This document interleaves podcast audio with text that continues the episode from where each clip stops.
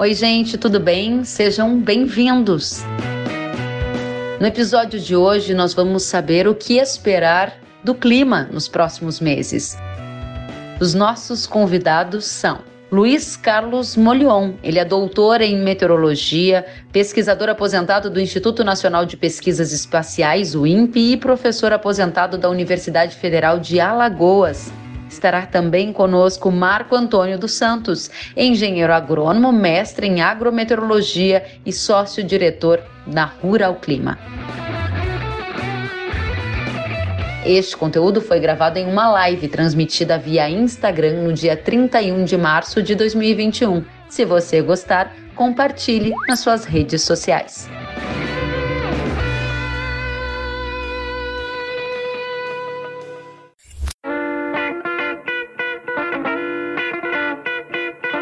Primeiramente recepcioná-los, dizer da satisfação claro que estou de tê-los conosco, dizer que nós temos centenas de pessoas já conectadas querendo saber o que vocês têm para nos apresentar. Professor, seja muito bem-vindo, prazer em vê-lo. Obrigado, uma boa noite a todos. É uma satisfação a gente estar podendo discutir esse assunto que é de extrema importância Quero cumprimentar Marco Antônio dos Santos. Seja muito bem-vindo. Boa noite. Boa noite, Kelly. Boa noite, professor. Uma honra estar participando desses duas assumidades aí. Olhon do clima, né?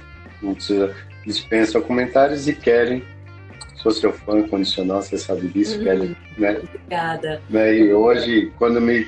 Desde ontem, vocês, quando vocês me convidaram, eu falei, calma que eu dou um jeito, eu tinha uma live agora. Né? É, Mas é sempre uma honra estar aqui.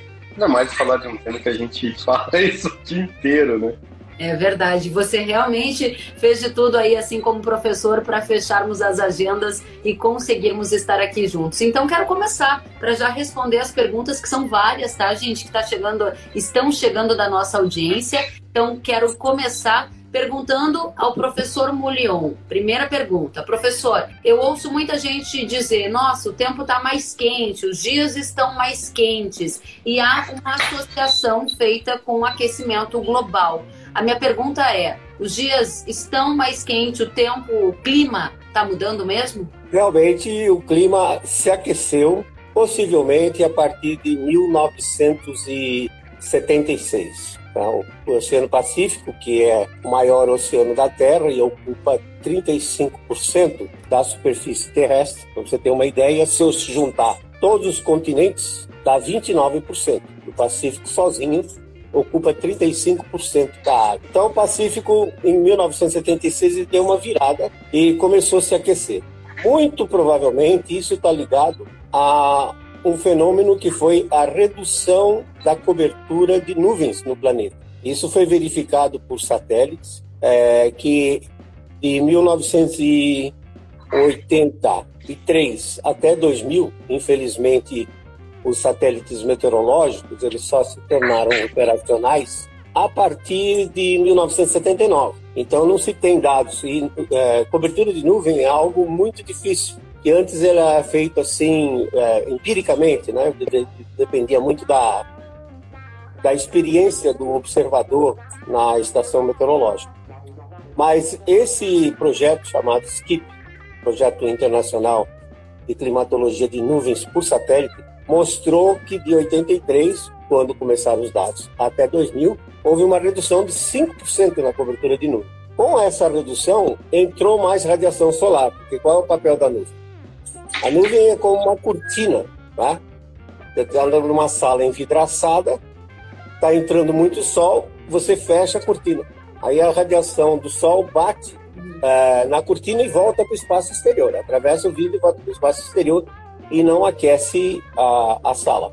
A nuvem faz esse tipo de papel. Então, quando reduz a cobertura de nuvens, entra mais radiação.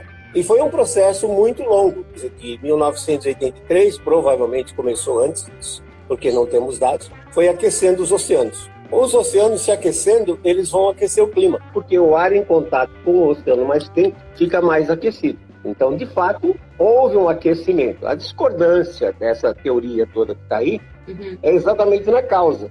Uhum. Eles dizem que foi o gás carbônico emitido pelas atividades humanas, e agora a coisa complicou, na era Joe Biden agora, o novo presidente americano, já tem um, um ato assinado o 13.009, em que ele coloca a crise do clima como questão central. Uhum. Isso é um problema seríssimo. Ele volta ao chamado Acordo Climático de Paris, que Trump tinha saído, e vai complicar a coisa. Realmente vai, porque vão gastar dinheiro justamente em coisas que não têm retorno nenhum e não se tem comprovação científica.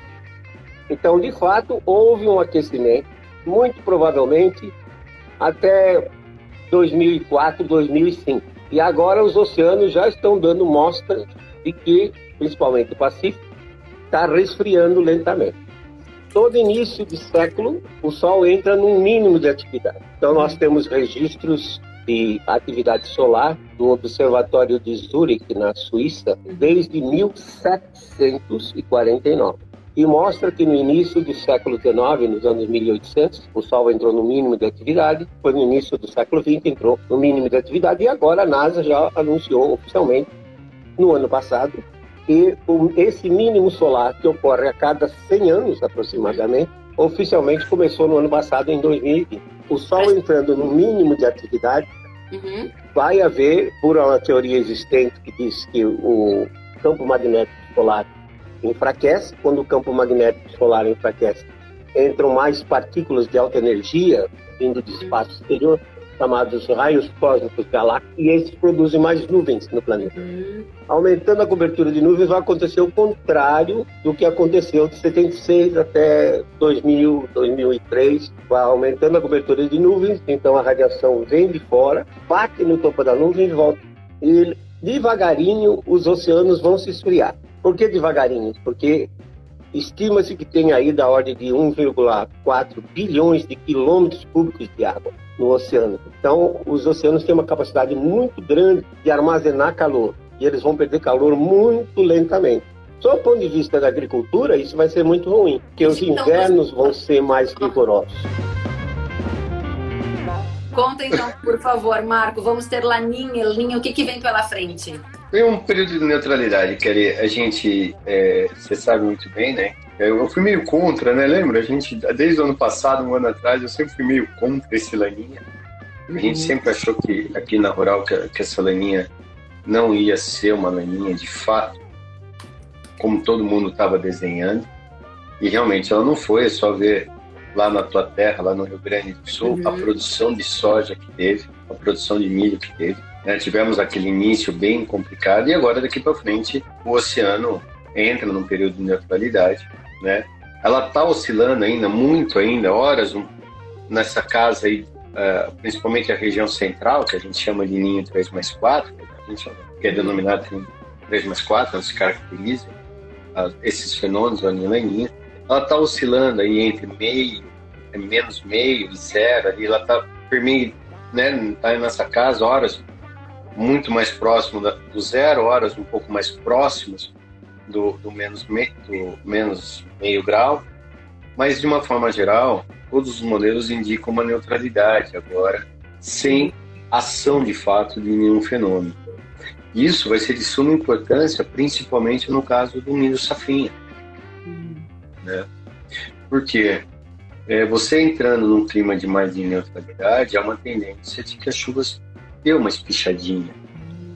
Então, a gente sabe, acompanha aí todos os produtores, sabe que o plantio do milho safrinha foi. Tem clientes meus que plantaram há 10 dias atrás, que finalizaram. Sim. Nós estamos no dia 31, dia 20, né? Está totalmente fora da janela, fora de todos os. E eu tinha um cliente meu que, se tudo correr bem, falou que finaliza amanhã. Imagina, muito atrasado, né, gente? Um mês, né, né? Kelly, um mês atrasado. Então, assim, vai precisar de chuvas em, em maio e alguns até em junho. Perfeito. Você, assim como o professor Molhon já trouxe uma manchete para gente, você acaba de trazer mais uma, né? Então, a sua expectativa é de que haja a neutralidade climática e que isso possa estender um pouco mais as chuvas, trazendo um certo alívio para quem está fazendo o plantio do milho segunda safra fora da época tradicional. Perfeito. Vamos continuar então, professor. Ouvi o seu ponto sobre a tendência de um resfriamento. Passei a pergunta para o Marco Antônio sobre resfriamento. A gente, que é da agricultura, sempre pensa em laninha, ninho, neutralidade. E o Marco Antônio estava nos dizendo que ele acredita que este ano será um ano de neutralidade climática. Não um ano, os próximos meses. Muito bem corrigido. Por favor, continue me explicando então, são os próximos meses, até quando é, você o... isso e quais os efeitos assim, do clima. Não dá para você ter uma ideia, pelo menos eu. Molhão pode ser mais, muito mais do que, do que eu, mas assim, eu acredito que pelo menos até o início da primavera, então outono e inverno, deve ser é, sem a influência desses grandes fenômenos, é o Ninho e Ninho ele deve se manter dentro de uma casa de neutralidade. Ora, o Oceano Pacífico um pouquinho quente, ora um pouquinho mais frio, mas sempre andando nessa casa aí de menos meio, um pouquinho mais meio, sem que haja, pelo menos até o início da primavera, porque até lá a gente estamos falando de seis meses, né, Kelly? Então não dá para fazer uma previsão, para pelo menos eu não consigo fazer uma previsão acima de cinco, seis meses eu não me arrisco a fazer, pelo menos. Uhum. Mas eu não acredito, pelo menos nesses pró nem entre outono e inverno, né? Num clima de, de, de nenhum fenômeno atuando. Para mim é neutralidade. Marco, agora uh, diga pra gente, nós queremos saber os efeitos dessa neutralidade que você prevê. Você há pouco nos dizia que isso significa na prática uma tendência observada por você das chuvas durarem um pouco mais. A gente está com o plantio do milho sendo feito fora de época, então a gente precisa de chuva, mas a gente também teme a chegada antecipada de geada ou de algum outro efeito que acabe destruindo o potencial produtivo da lavoura. Isso está no seu radar? Olha, Kelly, falar de geada, pelo menos nós aqui da Broclima, a gente só fala no máximo uma semana, assim, no máximo cinco dias de antecedência. Por quê? A palavra geada, se o Molhão concorda comigo, a palavra geada subentende-se na cabeça, principalmente do produtor, em quebra de produtividade, certo? Quando se fala, ah, vai ter uma geada, já pensa em quebra. Mas muitas vezes a formação de geada não leva a uma quebra de produtividade. Vai depender muito da fase que está a planta, né, a fase fenológica da planta, que tipo de geada é, que intensidade ela vem. Então, existem muitos pormenores para você diagnosticar uma geada de fato. Então é o seguinte, a gente sabe que na semana que vem entra uma massa de ar polar, de fraca intensidade deve derrubar as temperaturas.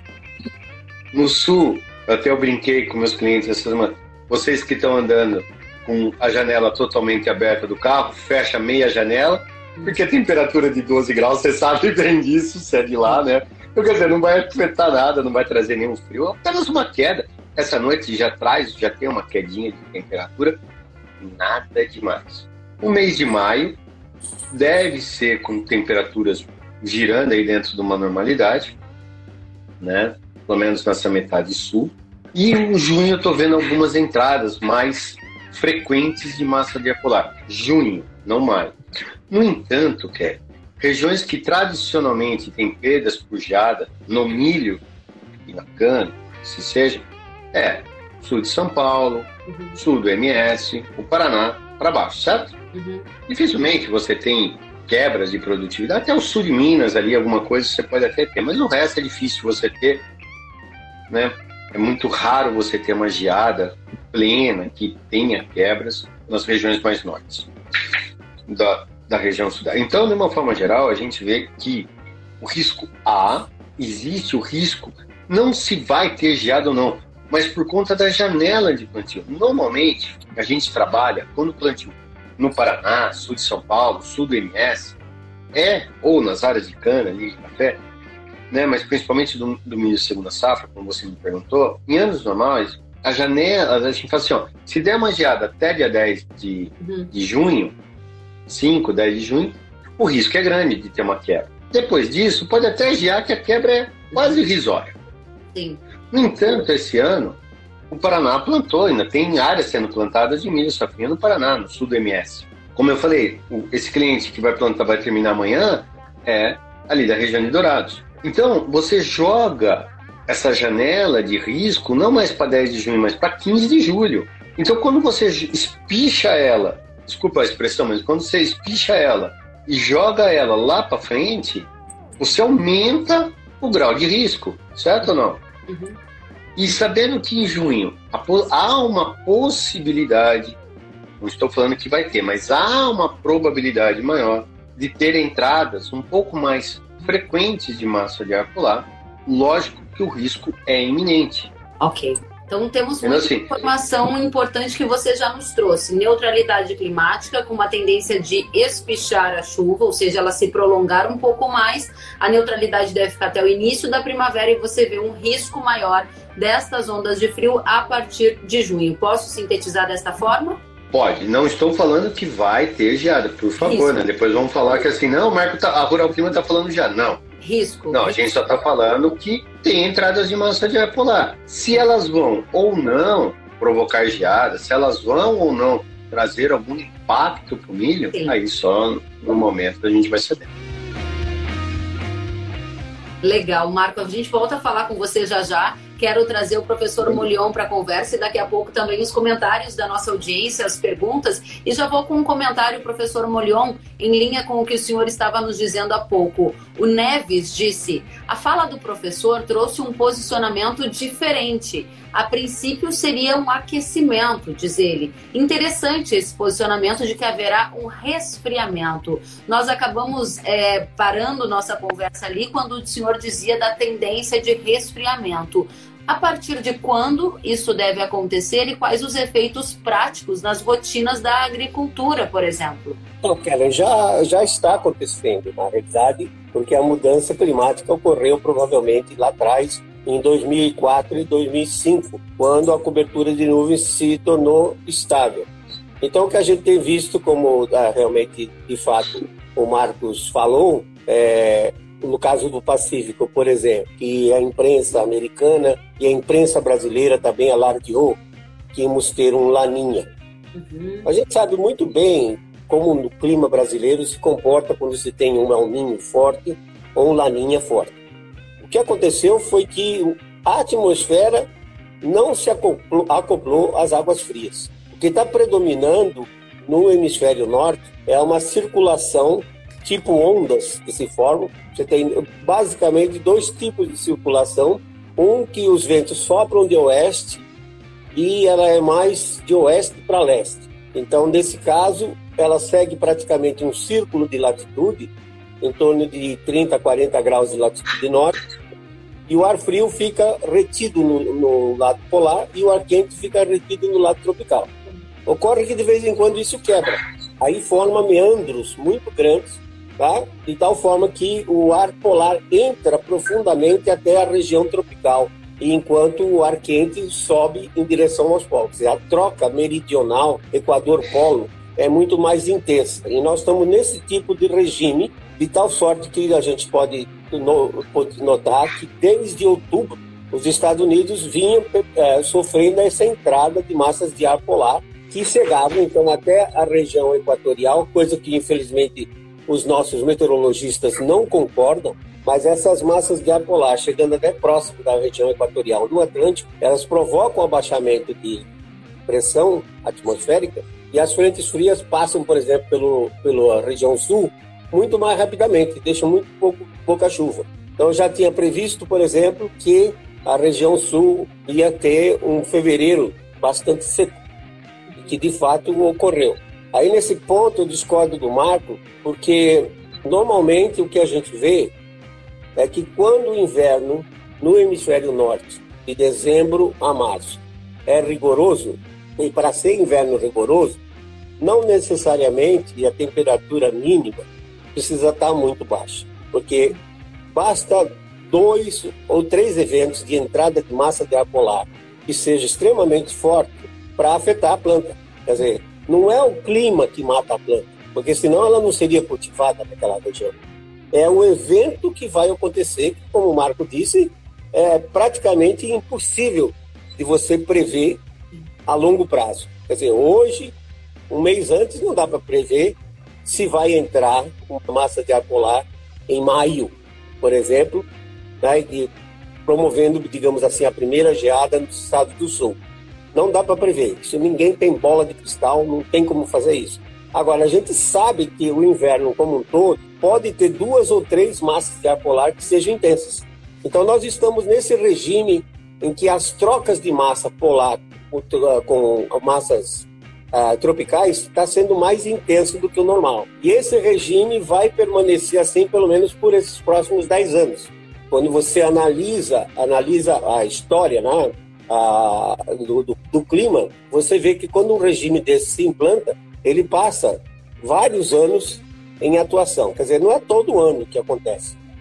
Então, o que vai acontecer, minha opinião particular, realmente a tendência do, do, do Oceano Pacífico é ficar em torno da média, tá? neutralidade, possivelmente um, ligeiramente mais frio, mas isso não vai afetar o nosso clima. O que vai afetar o nosso clima, o Brasil como um todo, agora no inverno e provavelmente no início da estação chuvosa, vai ser esse regime que nós chamamos de o regime de baixo índice de zonalidade. Ou seja, ao invés da circulação atmosférica fora dos trópicos ficar rodando praticamente em cima de um círculo de latitude, ela vai ter meandros, sendo que no cavado da onda entra o ar frio e na crista da onda entra o ar.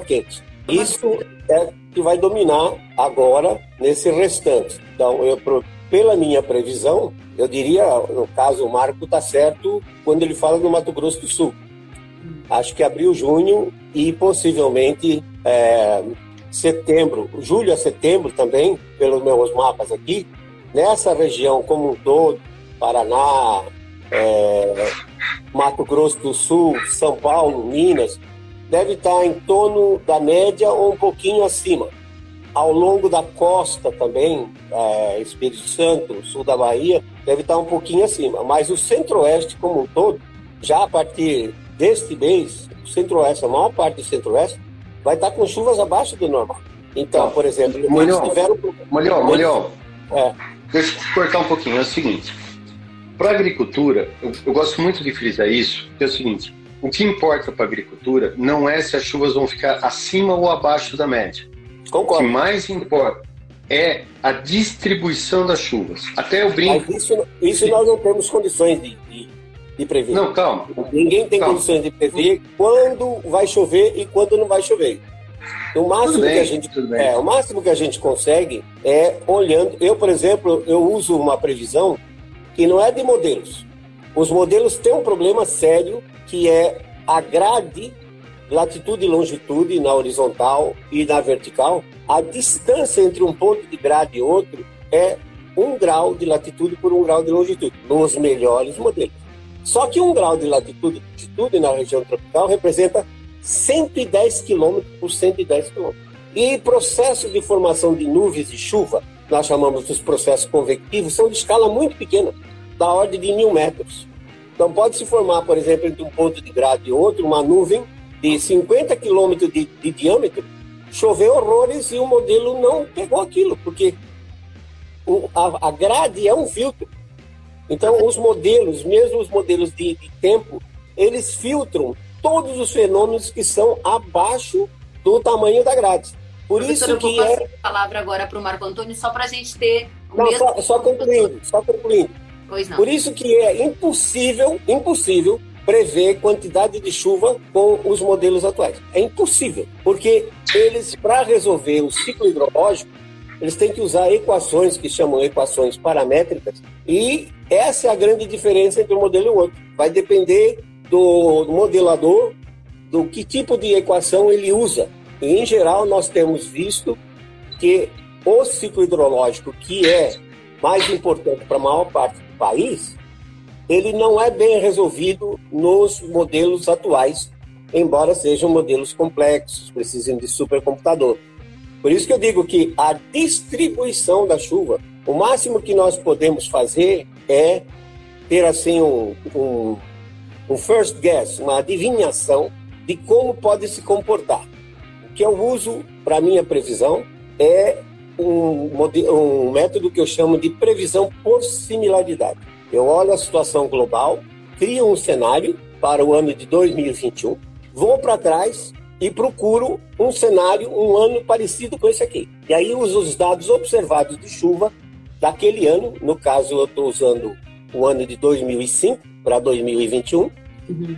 Ó, uso os dados observados daquele ano para fazer a previsão. Então eu tenho uma ideia boa, posso errar, claro, porque é previsão, não é certeza, de como vai estar tá a distribuição espacial da precipitação. Mas aí eu concordo, concordo com o Marco que se vai dizer assim, não, vai chover a partir do dia 15 de abril. Isso é impossível dizer. Muito bem. Vou passar a palavra para o Marco. Sei que em alguns pontos vocês discordaram, em outros concordaram. Marco, a palavra é sua. Não, eu não tenho, eu concordo. Assim, a gente também aqui na, na prova, a gente quando faz previsão, a gente faz com no máximo usando 10 dias com uma certeza um pouco maior. E aí, depois do 11 dia em diante, a gente fala que é uma ideia. Uhum. Então, assim, a gente fala, há uma tendência de que as chuvas vão até um pouquinho, até a virada de abril para maio, pode ter algumas chuvas. Mas a gente não fala que vai chover. E outra coisa, a gente não fala em volume de chuva. Uma outra coisa que a gente nunca falou aqui é tentar cravar, como algumas empresas fazem, ó, vai chover 15, 17 milímetros. Não, não é. A gente sabe que assim, ó, há uma ideia de chover um pouco mais, chover um pouco menos.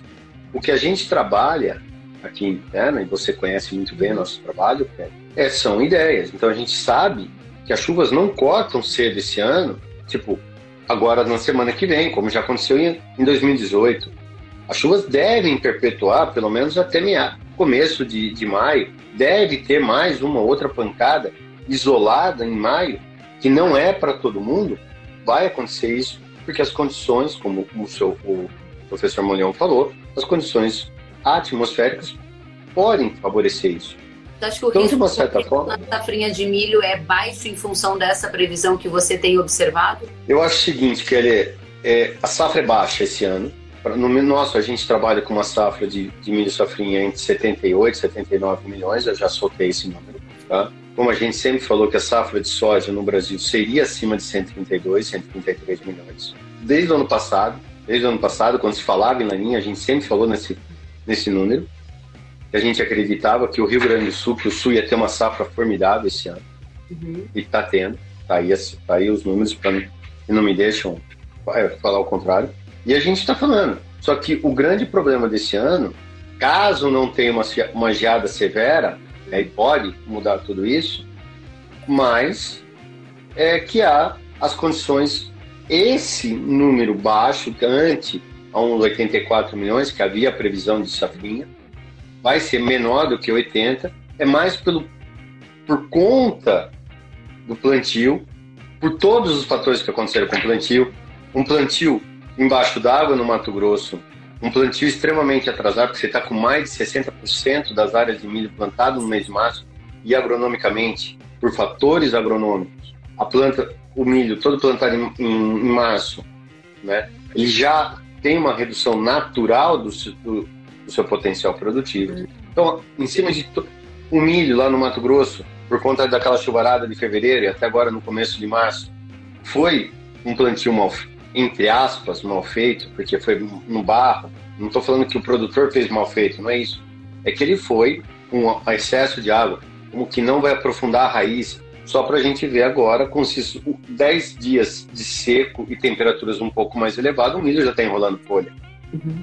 Então, assim, até 10 dias atrás pediam para que eu parasse de chover. Brincava com o mar quando vem o sol. Agora faz 10 dias que está seco e estão me pedindo chuva porque o milho já está enrolando. Então, peraí, né? A gente até brinca e fala, meu, como isso? 10 dias já o milho enrolando. Mas é fato que se as previsões se confirmarem, se tem todo um se aí por detrás, se realmente as chuvas forem até o começo de maio, de forma irregular, mas forem até o começo de maio, há uma possibilidade de não ter uma diminuição desse potencial produtivo que hoje a gente fala em 78 minutos. Muito bem, gente. Eu quero aqui dizer que tem muitos comentários. Eu vou tentar trazer alguns e, na sequência, já passar a palavra novamente para vocês, que há um interesse grande da nossa audiência em ouvi-los. O Stefanello Nogueira diz dois grandes ícones da meteorologia. O Thales Marques está dizendo a somatória do professor Molion mais Marco Antônio é um turbilhão de informações. Muito top. Tem mais gente. O Bruno está dizendo que admira muito o seu trabalho, professor Molion. O Frederico Borba está dizendo que em climatologia, com certeza, estamos com os dois melhores da América do Sul live de peso e muito mais gente comentando aqui a satisfação de estar vendo vocês conosco. Muito obrigada por todos os comentários. Eu vou tentar ser o mais breve possível. Olha, gente, eu não estou conseguindo ler todos, mas eu quero já, professor Molion, dirigir a você a próxima pergunta.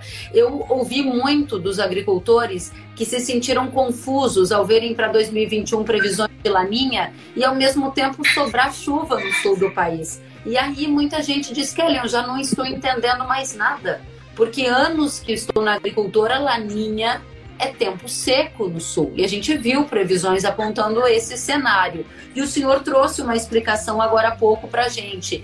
A partir de agora, os efeitos do Laninha e do El Ninho serão moderados? Eles perdem a sua característica raiz, digamos assim? Sim, então tem que lembrar o seguinte: você pode ter um laninha fraco ou um El Ninho fraco, e a atmosfera tem que se acoplar com a água bom, para então começar o efeito na atmosfera e, e finalmente afetar o nosso clima. Se a circulação fora dos trópicos é predominante e o El Ninho ou Laninha é fraco, então eles não absolutamente não interferem no nosso clima. Então, o que vai acontecer, por exemplo, o Marcos acha que pode chover bem até final de maio. Bom, o que nós temos tido são chuvas extremamente localizadas por conta dessa circulação do hemisfério norte durante esse inverno, nesse período de dezembro a março. As frentes frias lá continuam descendo. Hoje, se você olhar as temperaturas no México, por exemplo, está abaixo, está próxima de zero. Quer dizer, um, um período que já não deveria estar. Então, na região do Corn Belt, por exemplo, onde tem o, aí, o cinturão de milho, as temperaturas também estão abaixo de zero. Se essa frequência de frentes frias continuar durante a, a primavera americana, ou seja, a partir de agora, abril, maio, certamente nós vamos ter chuvas localizadas. Mas o total, como um todo, ele deve diminuir, principalmente no centro-oeste, Sul do Pará deve ficar na média, pela minha previsão. Excesso de chuva no Rio Grande do Sul, Santa Catarina e, claro, também as frentes frias vão chegar até o, o Sudeste, pegando inclusive o Mato Grosso do Sul. Mas na parte norte, Goiás e, e Mato Grosso, que tiveram um atraso na colheita por conta do excesso de chuva, quem plantou a safrinha agora vai perder. Existe grande risco de uma perda significativa para quem está plantando nessas regiões, Mato Grosso, Goiás, não no Mato Grosso do Sul, mas Mato Grosso e Goiás existe uma chance muito grande da perda ser significativa na, na, da safrinha. Então, pelo que eu vejo, pelo histórico de clima que eu tenho visto, nós vamos entrar num período agora, respondendo uhum. mais a sua pergunta, em que vai predominar mais a neutralidade do Oceano Pacífico. Ou seja, eu não espero nesses próximos 10 anos, veja bem, você tem que trabalhar, no caso da agricultura, você tem que trabalhar com vários, vários intervalos de tempo. Você trabalha no dia a dia, previsão de 24 horas, você trabalha, como o Marco falou, na previsão de 10 dias, estica um pouquinho a previsão para 30 dias, entra com a previsão climática para o trimestre, Tá? E depois tem que ter essa visão de longo prazo para poder se planejar. Então, eu estou dizendo, nas palestras que eu faço, que não são poucas, eu estou dizendo que, por exemplo, o hemisfério norte vai passar durante esses 10 anos por uma situação muito semelhante a essa que está acontecendo nesse ano, que vai levar, por exemplo, uma quebra de safra nos Estados Unidos. A gente se referencia aos Estados Unidos porque produzem 350 milhões de toneladas. E 1% de quebra nos Estados Unidos representa 3 milhões e meio de toneladas de quebra de grãos. Mas é claro que a Europa vai passar pelo mesmo problema. A China, o segundo maior produtor de milho do mundo, também pode passar por esses problemas se a entrada dessas massas de ar polar continuar. Então, eu acho que nesses próximos 10 anos, nessa visão de longo prazo, há uma tendência do Pacífico permanecer neutro, uhum. mais ou menos meio grau para cima, meio grau para baixo, mas a atmosfera como um todo ela vai se vai predominar a circulação do fora dos trópicos, de tal forma que nós vamos ter entradas. Claro, nem todo ano isso vai acontecer, tá mas a cada três ou quatro anos nós vamos ter situações semelhantes a essa que nós estamos tendo nesse ano, o que é uma boa uma boa notícia para os produtores brasileiros, tá porque se a partir de agora os Estados Unidos começar a ter, assim, periodicamente, quebra na sua safra, vai abrir um nicho para que o produtor brasileiro produza mais e faça mais dinheiro no mercado internacional. Eu acabei de ouvir, Marco, o professor Molion falando sobre risco de perda em Mato Grosso, e aí muitos daqui de Mato Grosso já começaram a ficar preocupados, né? A Dai disse, já não chega a perder a soja por chuva, agora milho por não chover. O Renato Dalcin está dizendo top, o Fábio está dizendo, estamos mortos no Mato Grosso, milho plantado em março. Ou seja, muita gente preocupada com as previsões, né, que o professor acabou de trazer. Pergunta para você, Marco. O professor falou muito em Estados Unidos. Hoje o USDA divulgou dados, o preço da soja explodiu em Chicago, milho explodiu em Chicago. Vai ter quebra nos Estados Unidos por questão climática? Se você puder arrematar para a gente e a sua visão sobre esse tema também.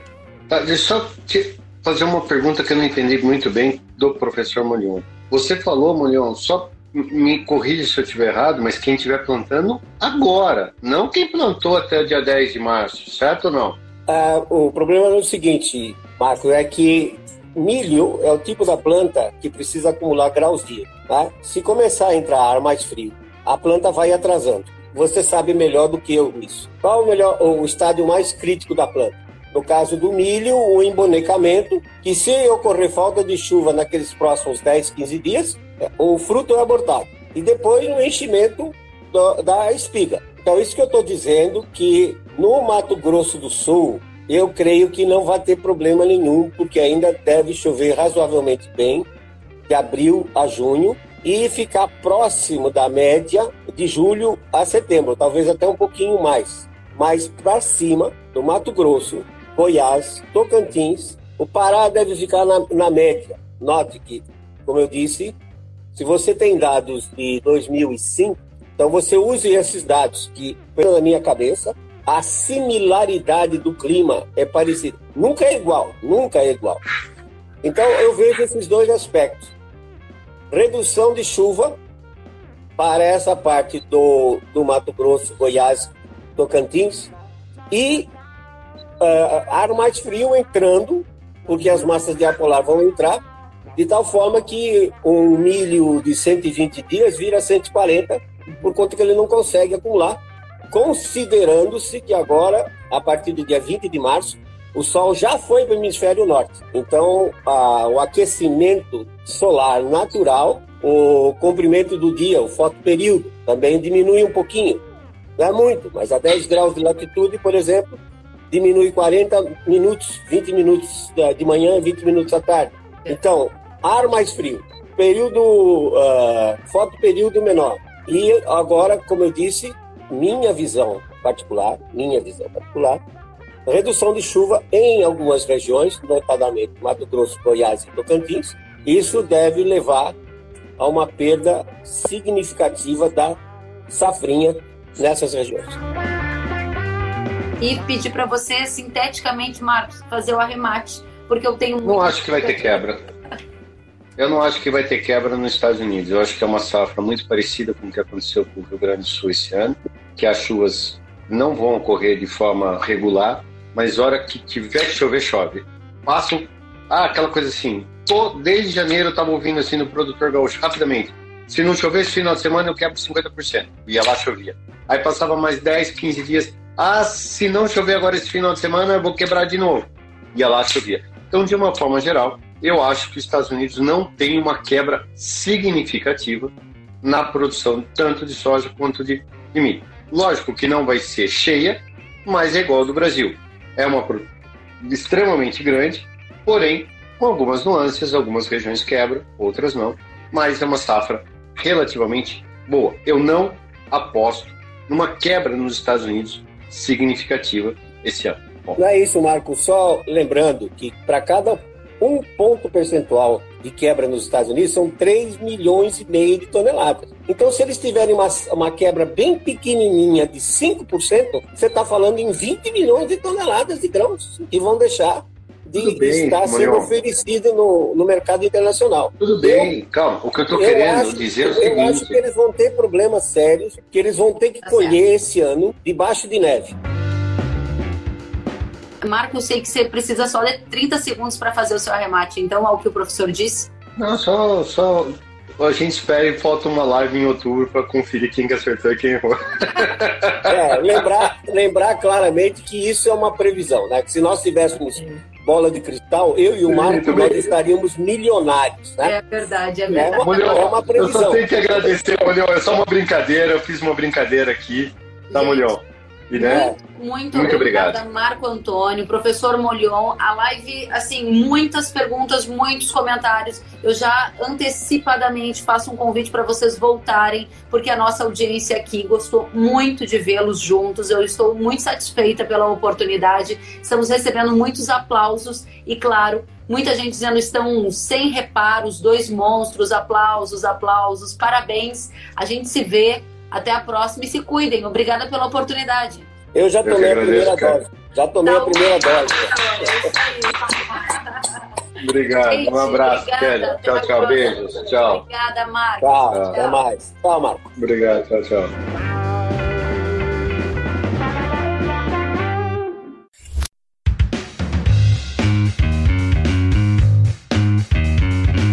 Que bom que você gostou da entrevista e ouviu todo o conteúdo. Se quiser acompanhar as atualizações, siga kellen.severo no Instagram. Até a próxima!